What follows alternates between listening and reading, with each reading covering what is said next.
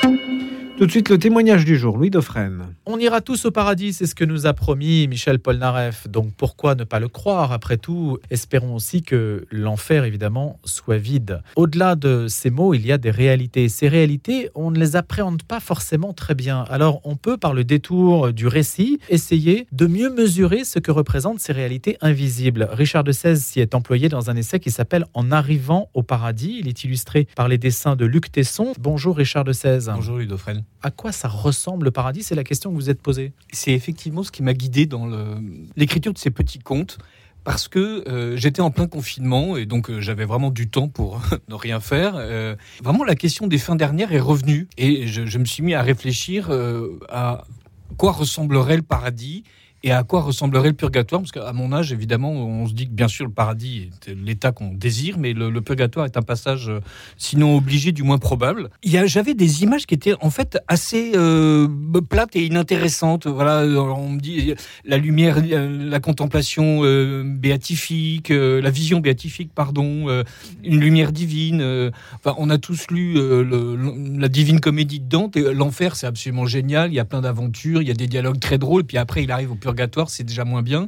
Et au paradis, c'est juste ennuyeux comme la pluie, en fait. Euh, voilà, on, est tout en haut d'une colonne. Euh, il y a encore beaucoup plus haut, il y a un ciel avec une lumière qui brille et on est là. Euh. Et je me suis dit, mais c'est pas possible, en fait. Voilà, donc il doit y avoir autre chose. Jésus nous dit, sur des prés d'herbes fraîches, je vous fais reposer. Bah, il nous parle de festin céleste. Enfin, ça a l'air beaucoup plus aimable. Et voilà, donc il fallait réfléchir à quoi ressemblerait le, paradis. Comment est-ce qu'on le temps s'y passe? Puisque nous sommes, nous, humains, créés avec un corps et dans un temps linéaire, contrairement à Dieu, voilà, qui, euh, lui, est simultané. le temps n'existe pas pour lui. Et donc, lorsque nous mourrons, il n'y a aucune raison que nous changions, en fait, de, temps. Donc, ça va durer. Les théologiens nous disent euh, qu'il y a une espèce de temps, evum, le temps des anges, et qui, qui coule différemment que le, temps pousse euh, euh, des hommes, et évidemment différemment de l'éternum de Dieu. Et ce temps-là est un temps où il y a un dynamisme. Il y a quelque... Le temps n'est pas arrêté, en fait. Voilà, il n'y a, a, pas de logique.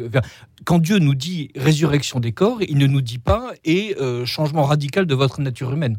Quand Dieu crée l'homme avant la chute, il est dans le temps. Donc il n'y a pas de raison que la restauration euh, des corps, la résurrection des corps, le jugement dernier, nous fasse sortir de ce temps-là.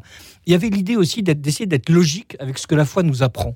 Et donc, et comment, euh, sur la base de cette logique de la foi, on pouvait imaginer un paradis beaucoup plus aimable que des chérubins en train de jouer des, de la harpe, etc. Donc, sur des nuages. Sur des nuages. Parce que, donc, dans mon paradis, voilà, il y a euh, des arbres, des cathédrales, des cétoines, des cigales et du bois de chêne euh, et des parchemins. Enfin voilà, il y a plein de choses. Donc c'est un paradis terrestre C'est un paradis qui est comme la terre transfigurée. Euh, Saint Thomas nous dit à un moment donné, euh, dans le Dépotestaté, si je ne m'abuse, que les plantes et les animaux seront ressusciteront. Et donc, j'ai cherché en fait à à voir ce que la théologie disait. Alors d'abord, la théologie dit aujourd'hui très peu de choses. On a l'impression de parler du purgatoire et du ciel est quelque chose qui est euh, ennuyeux, dépassé, euh, alors que pour moi, euh, notre pèlerinage sur Terre n'a qu'un sens, c'est le fait d'arriver là-haut et dire tout le, prêche du Christ est là pour nous dire qu'il va nous y emmener. Voilà, j'ai toujours été très ému par la manière dont il parle au bon larron en lui expliquant qu'il serait avec lui au paradis, voilà, avant même que la journée n'ait fini. Et ben, nous devons désirer ce paradis, et, ce paradis, il doit être désirable. S'il s'agit de, de contempler la divinité sans avoir sauvegardé notre individualité, sans avoir regardé notre système relationnel qui nous constitue, je trouve ça ennuyeux. Et en fait, si on remonte dans le temps, les théologiens ont un peu travaillé la question et ils nous, parlent de, choses admirables. Les artistes surtout ont beaucoup travaillé. voilà, quand, on se retrouve avec Fra Angelico, le, paradis est extrêmement désirable.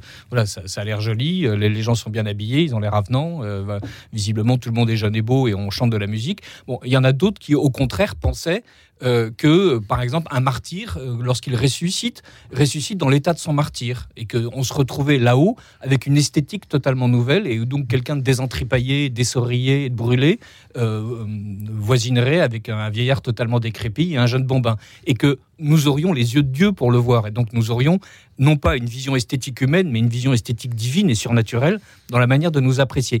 Donc c'est quelque chose de qui n'est pas organisé, si j'ose dire, dans le discours de l'Église catholique, et ça me paraissait intéressant d'aller dans cette direction. Alors Richard de Sesse, qui est absent même du discours, si on vous écoute bien, c'est-à-dire qu'on parle assez peu des réalités invisibles, impalpables.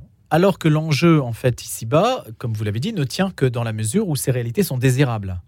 Or, si le désir n'est pas excité, eh bien, mécaniquement, euh, l'audience que l'on peut avoir sur Terre diminue. Absolument. Et donc le, fait que le fait que l'Église, c'est le propre de l'espérance. Hein.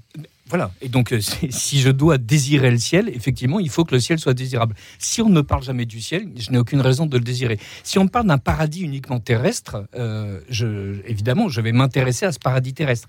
Il y a euh, dans le discours de l'Église aujourd'hui une, volonté évidemment admirable de réformer la terre, de, faire en sorte, comme le Christ nous y enjoint, quand on parle de système relationnel, tout l'évangile n'est que un système relationnel qui nous ordonne, euh, nous commande euh, d'être avec les autres, pour les autres, et qui nous dit d'ailleurs que notre propre intérêt est justement d'être dans cette augmentation continue de nos relations avec notre prochain, c'est-à-dire sans même les choisir, avec celui qui passe devant nous à ce moment-là. Et donc l'Église est très attachée, voilà, dans son discours sur les migrants, dans son discours sur la pauvreté, euh, dans tous ses discours sociaux, dans la doctrine sociale de l'Église, à faire en sorte que les choses s'améliorent ici-bas. Mais on a presque oublié que euh, voilà, notre vie est finie et que, en revanche, euh, c'est notre vie terrestre qui est finie, mais que notre âme, elle, enfin même nous, je ne vois pas pourquoi je parle d'âme, c'est moi, euh, euh, mon corps et mon âme, nous sommes appelés à ressusciter avec d'abord un jugement particulier, ensuite un jugement général, et, le, jugement dernier. et il n'y a pas de raison euh, de borner mes espérances à faire en sorte que les choses s'améliorent ici-bas en espérant que ça continuera après moi, alors que le véritable but de la vie sur Terre, c'est euh, la contemplation de Dieu, et pas seulement la contemplation, c'est en fait le fait de côtoyer Dieu voilà, c'est d'être avec Dieu. Voilà, de ce mot de contemplation et de vision béatifique, on a l'impression qu'on est sur un banc, alors que, tout se passe dans l'arène et qu'on n'a pas le droit de, qu'on n'a pas le droit de s'approcher. C'est quelque chose d'absolument réfrigérant. Et là aussi, rien dans ce que nous dit le Christ euh, n'est euh, aussi euh, aussi pénible et aussi gourmet et aussi 19e siècle, si j'ose dire. Voilà, donc là, j'ai le droit d'approcher le Christ exactement comme on pouvait approcher Saint Louis sous le chêne, quoi. La question du jugement, quand vous dites jugement particulier, jugement général, euh, c'est un terme euh, qui fait un peu peur. Oui, c'est peut-être aussi en partie à cause de ça que l'Église, en parle moins. Et, pourtant, je trouve ça extrêmement satisfaisant. Lorsqu'on est sur Terre, on se demande toujours si on agit bien. Et euh, ce jugement particulier, c'est le moment où le Christ me permettra effectivement de vérifier euh, si j'ai bien agi et surtout me permettra de comprendre comment j'ai agi. C'est ça que je trouve fascinant. Je développe ça un peu dans les, petits contes qui tournent autour du purgatoire. C'est on va permettre euh, une fois qu'on est là-haut, de comprendre comment est-ce qu'on a tissé notre vie sur la tapisserie générale du monde et de l'univers. Et euh, on va comprendre évidemment chaque fois qu'on a faufilé l'aiguille dans le mauvais trou, euh, chaque fois qu'on s'est trompé de dessin, euh, chaque fois qu'on a, a loupé le coup en fait.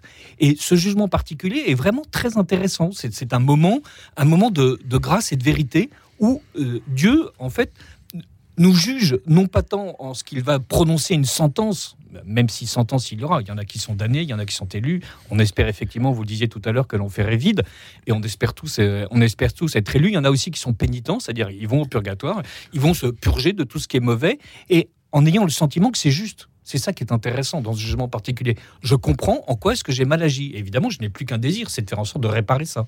Oui, mais alors ce qui est terrible, Richard Le c'est qu'on n'a jamais assez bien agi. Et le propre euh, du christianisme, vous diront certains, c'est d'organiser en fait la culpabilité euh, de la personne, puisque jamais, jamais on ne pourra être dans euh, le bien ultime parfait. Alors effectivement, donc il y aura toujours, il y aura toujours une étape au-dessus qui que l'on n'atteindra pas. avec nos seules forces humaines, non. Mais le christianisme nous dit aussi deux choses qui sont tout à fait intéressantes. La première, c'est que le Christ est mort pour nous, pour nous aider à nous donner un coup de pouce, et même un sérieux coup de pouce. Hein. Voilà, je fais un pas de fourmi, il fait un pas de géant. Et donc, voilà, grâce au Christ, euh, euh, je suis extrêmement conforté dans mon chemin, dans mon chemin vers Dieu. Et la deuxième chose, c'est ce qu'on appelle la communion des saints, dont on parle pas non plus euh, beaucoup, et qui est très intéressante, et, où la manière dont il y a en fait une intercession permanente, une relation continue de l'ensemble de ceux qui sont euh, qui prient euh, et de l'ensemble de ceux qui sont capables d'intercéder pour nous. J'ai trouvé très intéressant le fait qu'on est en fait sur Terre avec un monde céleste qui existe déjà. Et donc chaque fois qu'on adresse une prière à un saint, c'est il est passé de l'autre côté, il est au ciel, et il y a une une, réciprocité permanente, si j'ose dire, dans la relation qui nous lie euh, aux, cieux, et les saints intercèdent pour nous. Et donc là aussi, dans, ces petits contes, je, raconte d'une manière un peu farce la, bureaucratie, c'est-à-dire comment est-ce qu'une prière arrive là-haut, comment est-ce que les saints s'en emparent, comment est-ce qu'ils le font passer aux archanges, qui eux-mêmes décident si on va euh, exaucer tout de suite ou pas. Donc c'est... Euh, euh, c'est quelque chose qui est important de, se dire que sur Terre, nous sommes déjà en relation avec le ciel, et c'est aussi d'ailleurs une autre manière de considérer le ciel, c'est de dire que ces relations qui sont légitimes et que l'Église euh, organise, là, voilà, donc il y a des statuts de saints dans les églises, il n'y a pas de raison que brusquement, une fois qu'on est euh, tous morts, ces relations deviennent froides, distantes, et au contraire, voilà, bah, on sera en train de serrer la main de Saint Augustin, et même de parler avec lui de, de la manière dont il écrivait ses bouquins, si ça nous amuse. Richard de Cesse, comment avez-vous amené la chose? Il y a un intello parisien et puis il y a une religieuse. Ce sont deux personnages. Voilà, alors la religieuse, j'avais besoin de quelqu'un que je pouvais envoyer directement au paradis, donc j'ai choisi une religieuse de la Drôme. Euh, en pensant beaucoup à Sainte Bernadette, alors qui était, qui était pyrénéenne, mais j'avais besoin d'une petite religieuse dans un petit couvent d'une congrégation qui n'existe pas, euh, la congrégation des petites heures, et donc que j'envoie directement au paradis, qui est toute surprise et toute ravie d'y arriver, parce que voilà, c'est une âme simple. Donc j'avais besoin d'une âme simple qui découvre le paradis euh, avec, euh, avec étonnement et avec ravissement, et donc avec un ange qui la guide et qui lui-même est était ému de, de, sa naïveté, de son ingénuité et, de ses ravissements. Et puis j'avais besoin d'envoyer quelqu'un au purgatoire. Et je pense un intello parisien, c'est très bien. Dire personne n'imagine qu'un intello parisien débarque directement au paradis. On imagine peut-être même qu'il arrive ailleurs. Mais moi, j'ai voulu être sympa, donc je l'ai envoyé au purgatoire. Et lui, il visite le purgatoire et dans le purgatoire, euh, il, il, est au purgatoire des intellos. Il y a plusieurs purgatoires dans mon système. Et dans le purgatoire des intellos, il est dans une immense bibliothèque, comme tous les intellectuels, et il est censé euh, refaire le chemin de sa vie et donc retrouver peu à peu l'intégralité des moments qu'il a vécus en comprenant quel est leur véritable sens. Voilà. Et, euh, et, donc il a un chariot et donc il, chaque fois qu'il a trouvé la bonne fiche, il la range dans le chariot et quand le, quand le chariot sera plein, son purgatoire sera fini. Voilà. donc il y a des gens qui l'aident. Euh, les autres pénitents. Euh, il y a des inspirations qui lui viennent. Bah, ça, c'est sans doute qu'il y a quelqu'un qui sur Terre a prié pour lui et qui lui a dit bah, Tiens, il faut que tu ouvres cette boîte. Donc, euh, il est mystérieusement arrêté devant la boîte qui doit ouvrir. Il, en, tire, il en tire une fiche. Voilà, et donc, cette fiche lui explique que quand il a donné un coup de pied à sa sœur quand il avait 7 ans, il lui a vraiment non seulement fait mal au tibia, mais surtout abîmé, abîmé le moral. Et donc, il en conçoit une vive honte et une véritable peine. Et voilà, et chaque fois qu'il a digéré un de ses actes, et ben voilà, il se rapproche de Dieu. Et Dieu, est d'ailleurs un peu là dans, le purgatoire. Voilà, donc chaque fois qu'il y a quelque chose de bien qui se passe pour le pénitent, il sent en fait que c'est comme une présence divine qui, euh, est à ses côtés. Quel est le, le rôle de Chrysostome? Alors Chrysostome, c'est l'ange guide. Euh, de Sir Quand on arrive au, au paradis, on ne sait pas comment ça marche, et donc il y a quelqu'un qui vous prend en main, qui vous fait visiter. Voilà, il vous aide à choisir un ermitage, euh, il vous explique euh, où sont le, comment faire pour traiter les prières que vous allez peut-être recevoir. voilà. Sœur Roselyne, quand elle débarque au purgatoire, j'avais vraiment au paradis. Au paradis, pardon. J'avais vraiment pensé à ce que Sainte Bernadette avait dit à ses sœurs qu'il euh, lui demandait, qui avait compris euh, à la toute fin que c'est qu'elle était une voyante, qu'elle avait vu euh, la Sainte Vierge, et Sainte Bernadette leur a dit je n'oublierai personne. Je trouve ça mais absolument émouvant et, et, vraiment, c'est vraiment ces, âmes simples qui nous disent des choses. cette personne va mourir, elle va voir Dieu. La seule chose à laquelle elle songe, c'est de n'oublier aucune de ses sœurs et de ses intentions. vraiment, j'en étais ému aux larmes. Et, euh, le Chrysostome va lui expliquer comment faire avec les intentions. Alors d'ailleurs, ça commence très mal.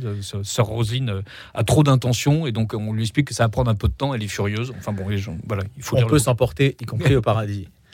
Est-ce qu'il y a un, guide pour le purgatoire?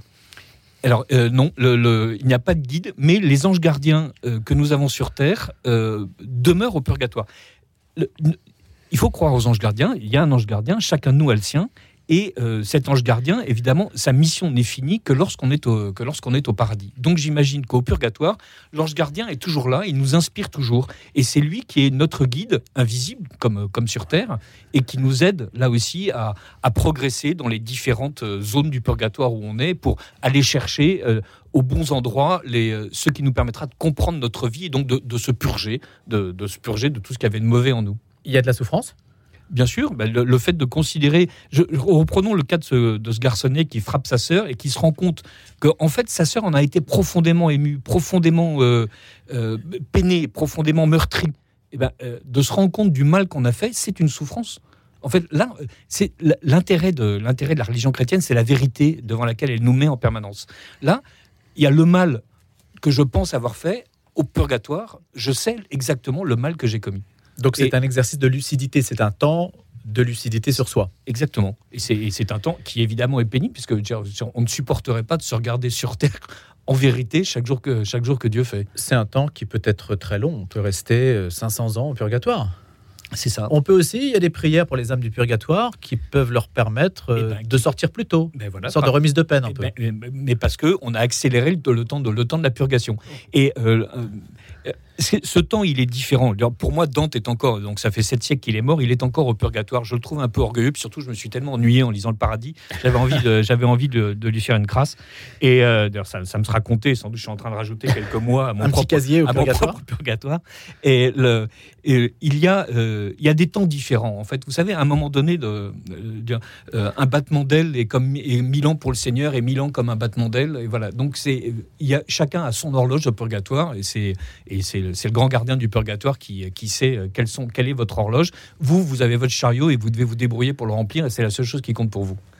Richard de Sèze, ça s'appelle donc en arrivant au paradis, conte du paradis du purgatoire. Évidemment, le mot conte peut donner à penser que tout cela, ce sont euh, des fariboles, des inventions humaines, euh, des éléments de consolation. La vallée de larmes dans laquelle nous vivons nous invite à nous projeter au-delà de la mort pour espérer un monde meilleur les uns vous diront, ou les autres hein, vous diront que euh, il faut imaginer le bonheur ici-bas, ici et maintenant, et que ça ne sert à rien tout ça. On peut aussi poser la question avec les autres religions. Est-ce qu'il y a un moyen d'accéder à la compréhension des autres religions par la vision qu'elles développent de l'au-delà Et en ont-elles une? Est-ce que vous êtes posé la question Vous avez dit, tiens, pour un musulman, à quoi ressemble finalement le paradis? Pour un juif, pour un bouddhiste, etc. Oui. Est-ce que ça peut être une porte d'entrée? Eh ben, en tout cas, je trouve que le conte, euh, j'avais en tête les contes et légendes de Fernand Nathan qu'on a tous Oui. lu quand on était petit. Très bonne trouve- collection. Et excellente collection. Je trouve que le, c'est pour ça dire qu'il y a des dessins de l'excellent Luc Tesson pour euh, retrouver un peu l'esprit de cette collection-là. Euh, le, le conte est une manière imagée de nous raconter l'au-delà.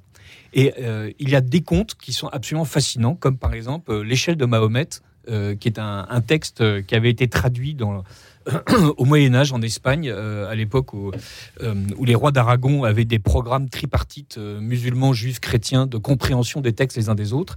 Et donc Mohamed, donc Mahomet, part au, paradis. Il traverse un, voile de nuages, un voile de glace. Il tombe sur une immense plume qui est écrite avec une encre rouge dans une écriture que personne ne peut connaître.